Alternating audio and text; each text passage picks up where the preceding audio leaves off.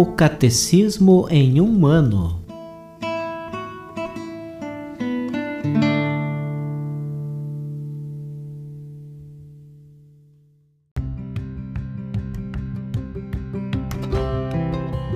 Olá, eu sou Bruno, seminarista da Diocese de Ponta Grossa, Paraná. Você está ouvindo o podcast O Catecismo em um ano. Vamos ler todo o Catecismo da Igreja Católica ao longo de 365 episódios.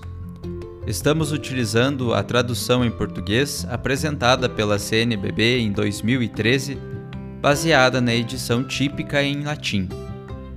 Baixe o plano de leitura por meio de um link que você encontra na página do Instagram, arroba o Catecismo em um ano, ou na descrição deste podcast.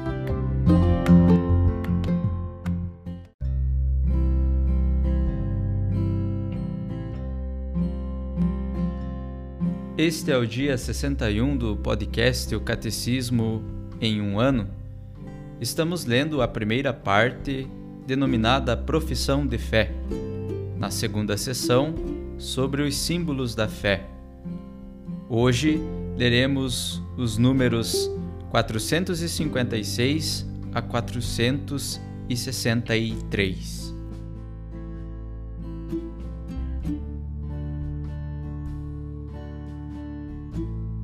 Artigo 3 Jesus Cristo foi concebido pelo poder do Espírito Santo, nasceu da Virgem Maria. Parágrafo 1. O Filho de Deus se fez homem. 1. Por que o Verbo se fez carne?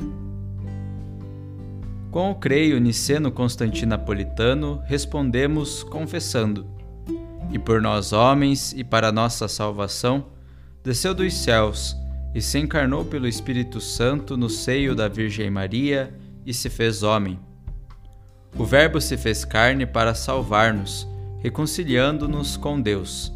Foi ele que nos amou e enviou-nos seu Filho como vítima de expiação por nossos pecados. 1 João, capítulo 4, versículo 10. O Pai enviou seu Filho como o Salvador do mundo. 1 João, capítulo 4, versículo 14. Este apareceu para tirar os pecados. 1 João, capítulo 3, versículo 5. Doente, nossa natureza precisava ser curada, decaída, ser reerguida, morta, ser ressuscitada. Havíamos perdido a posse do bem, era preciso nolo restituir. Enclausurados nas trevas, era preciso trazer-nos à luz Cativos, esperávamos um Salvador. Prisioneiros, um socorro. Escravos, um libertador. Essas razões eram sem importância? Não eram tais como comoveriam a Deus a ponto de fazê-lo descer até a nossa natureza humana para visitá-la, uma vez que a humanidade se encontrava em um estado tão miserável e tão infeliz? O Verbo se fez carne para que assim conhecêssemos o amor de Deus. Nisto manifestou-se o amor de Deus por nós. Deus enviou seu Filho único ao mundo para que vivamos por ele. 1 João capítulo 4, versículo 9. Pois Deus amou tanto o mundo que deu seu Filho único, a fim de que todo o que crer nele não pereça, mas tenha a vida eterna. João capítulo 3, versículo 16. O Verbo se fez carne para ser nosso modelo de santidade. Tomai sobre vós o meu jugo e aprendei de mim. Mateus capítulo 11, versículo 29.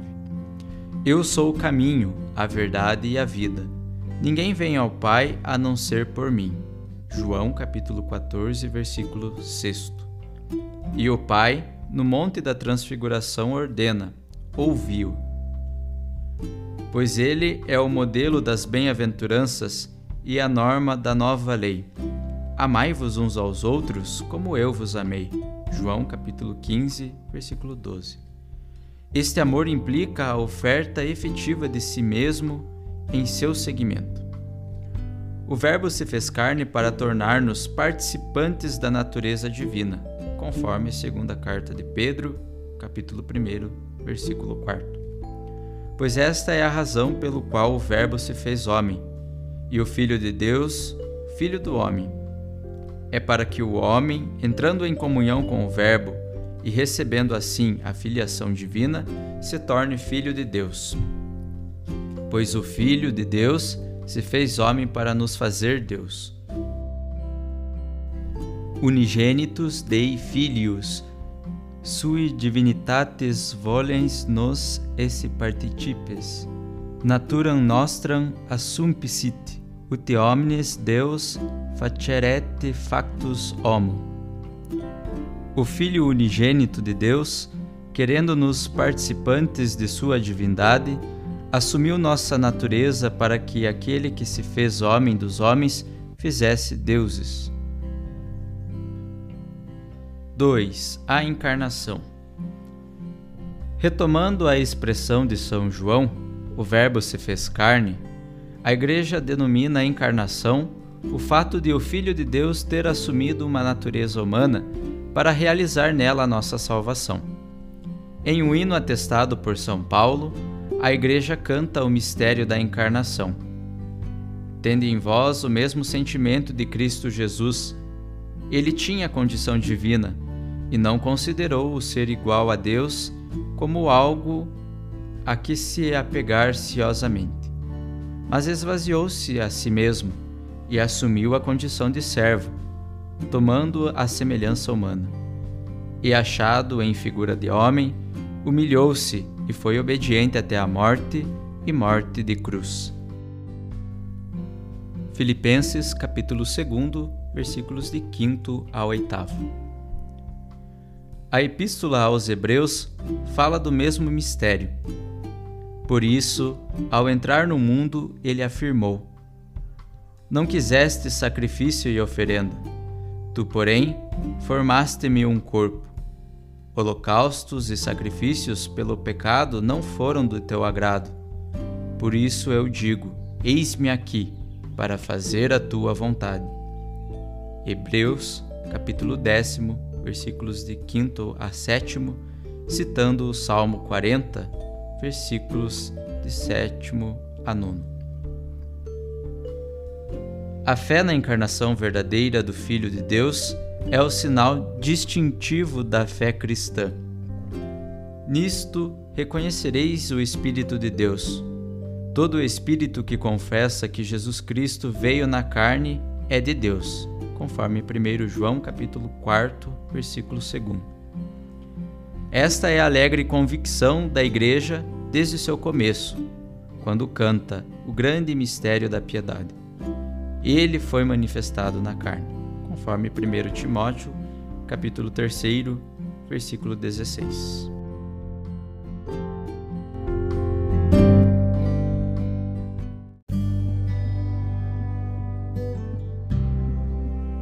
Para o comentário adicional de hoje, vamos ouvir um discurso do Papa Bento XVI, realizado numa audiência geral na Sala Paulo VI, quarta-feira, 2 de janeiro de 2013. Foi concebido por obra do Espírito Santo. Queridos irmãos e irmãs, o Natal do Senhor ilumina uma vez com a sua luz as trevas que muitas vezes envolve o nosso mundo e nosso coração e traz esperança e alegria. De onde vem esta luz? Da gruta de Belém, onde os pastores encontraram Maria, José e o menino deitado na manjedoura. Diante desta sagrada família surge uma interrogação mais profunda. Como pode aquele menino pequeno e frágil ter trazido uma novidade tão radical ao mundo, a ponto de mudar o curso da história? Existe, porventura, algo de misterioso na sua origem que vai mais além daquela gruta? Assim, reemerge sempre de novo a interrogação sobre a origem de Jesus, a mesma que é feita pelo procurador Pôncio Pilatos durante o processo: De onde és tu? E, no entanto, trata-se de uma origem bem clara. No Evangelho de João, quando o Senhor afirma: Eu sou o pão que desceu do céu. Os judeus reagem murmurando: Não é ele, porventura, Jesus, filho de José, de quem conhecemos o pai e a mãe? Portanto, como é que diz agora: Desci do céu? E pouco mais tarde, os cidadãos de Jerusalém opõem-se vigorosamente diante da presumível messianidade de Jesus, afirmando que se sabe bem de onde ele é. Mas o Messias, ao contrário, quando vier, ninguém saberá de onde é. O próprio Jesus faz notar como é inadequada a pretensão deles de conhecer a sua origem, e deste modo já oferece uma orientação para saber de onde ele provém. Não vim de mim mesmo, mas aquele que me enviou e que vós não conheceis, ele é verdadeiro. João capítulo 7, versículo 28. Sem dúvida, Jesus é originário de Nazaré. Nasceu em Belém, mas que se sabe da sua verdadeira origem? Nos quatro evangelhos, sobressai claramente a resposta à pergunta de onde vem Jesus. A sua verdadeira origem é o Pai, Deus. Ele provém totalmente dele, de uma maneira diversa de qualquer profeta ou enviado de Deus que o tenha precedido. Esta origem do mistério de Deus, que ninguém conhece, está contida nas narrações da infância, nos evangelhos de Mateus e de Lucas, que estamos a ler neste tempo de Natal. O arcanjo Gabriel anuncia: O Espírito Santo descerá sobre ti, e a força do Altíssimo estenderá sobre ti a sua sombra. Por isso mesmo é que o santo que vai nascer há de chamar-se Filho de Deus. Lucas capítulo 1, versículo 35. Nós repetimos estas palavras cada vez que recitamos o credo, a profissão de fé. Et incarnatus est, de Espírito Sancto, ex Maria Virgine. Encarnou-se no seio da Virgem Maria por obra do Espírito Santo.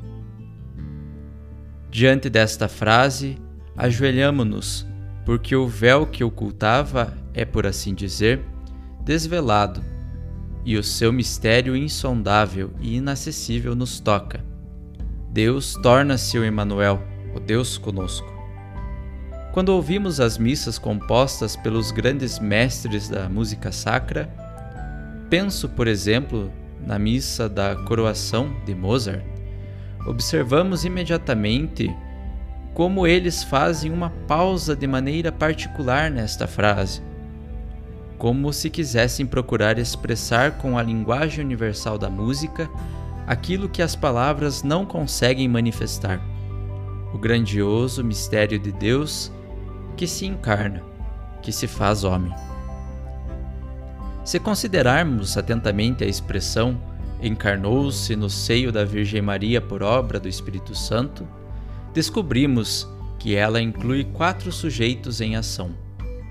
De modo explícito, são mencionados o Espírito Santo e Maria, mas está também submetendo ele, ou seja, o Filho, que se fez carne no seio da Virgem.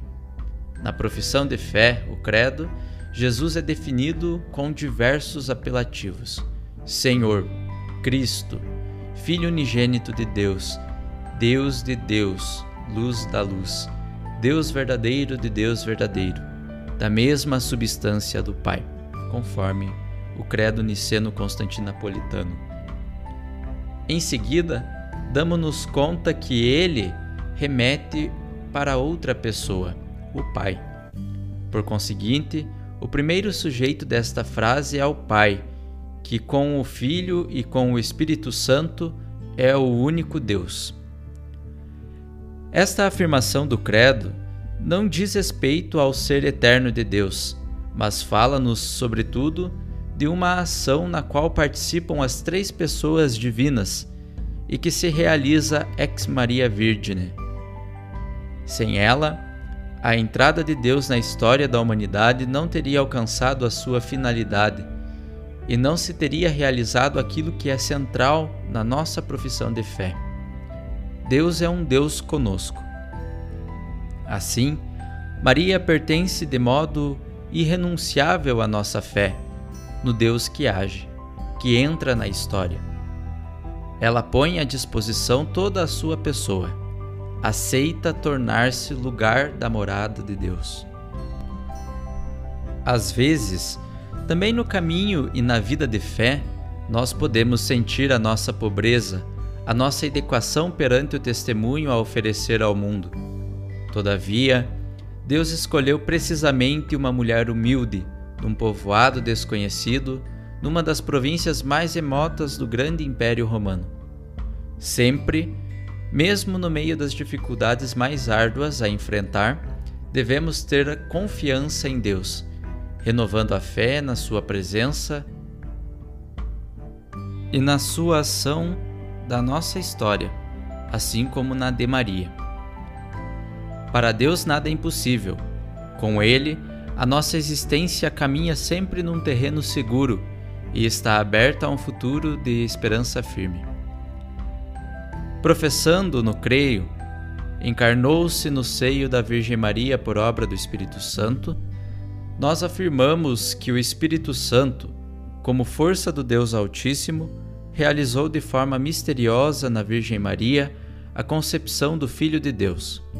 O evangelista Lucas cita as palavras do arcanjo Gabriel: O Espírito descerá sobre ti, e a força do Altíssimo estenderá sobre ti a sua sombra.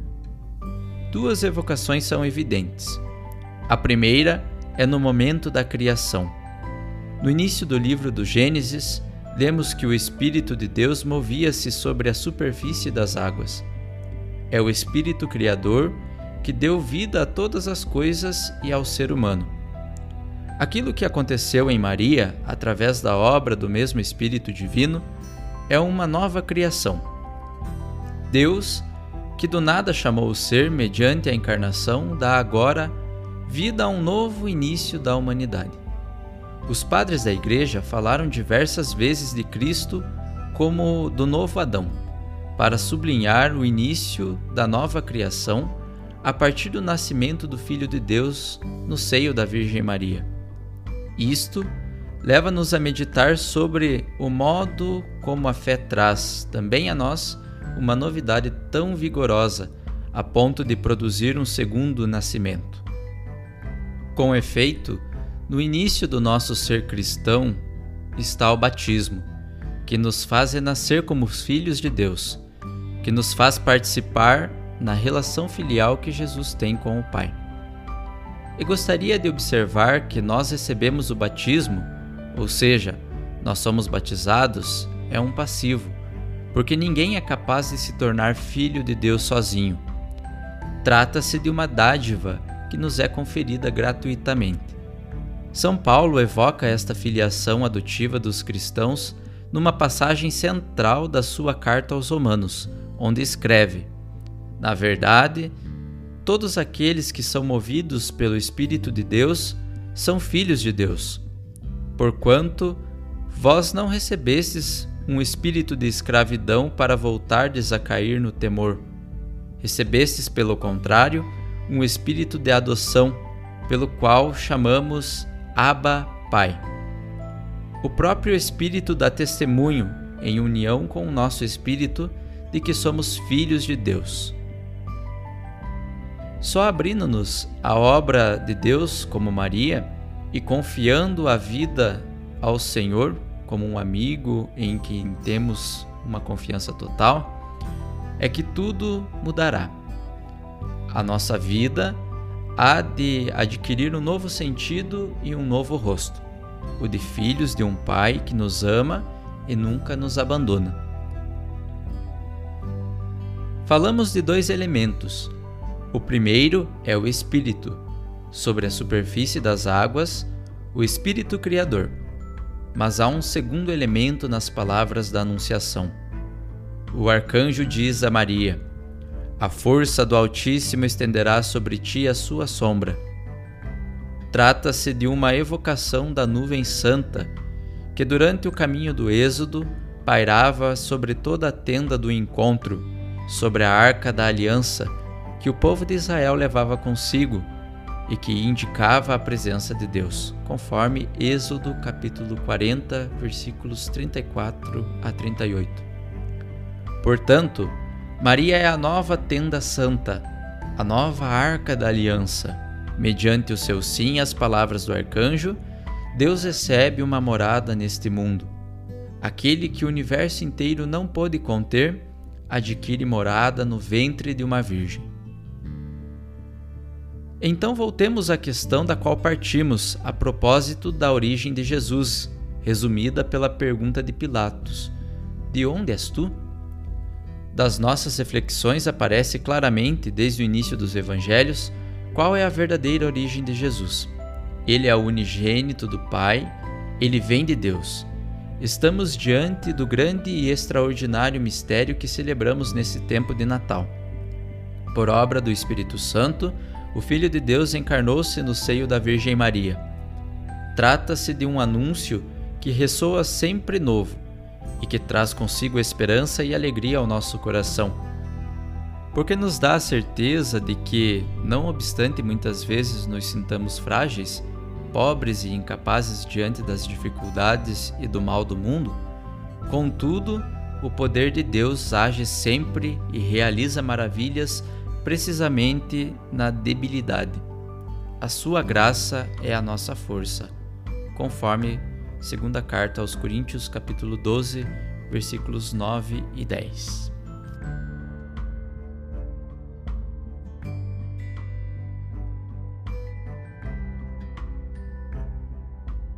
Os textos das catequeses papais encontram-se na íntegra no site da Santa Sé vatican.va.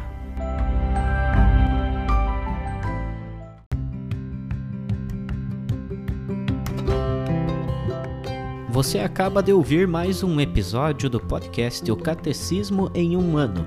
Continue nesse bom propósito de aprofundar o conhecimento e a vivência da fé católica e procure participar da sua comunidade. Rezemos por todos que estão fazendo esse caminho de leitura do catecismo. Até amanhã!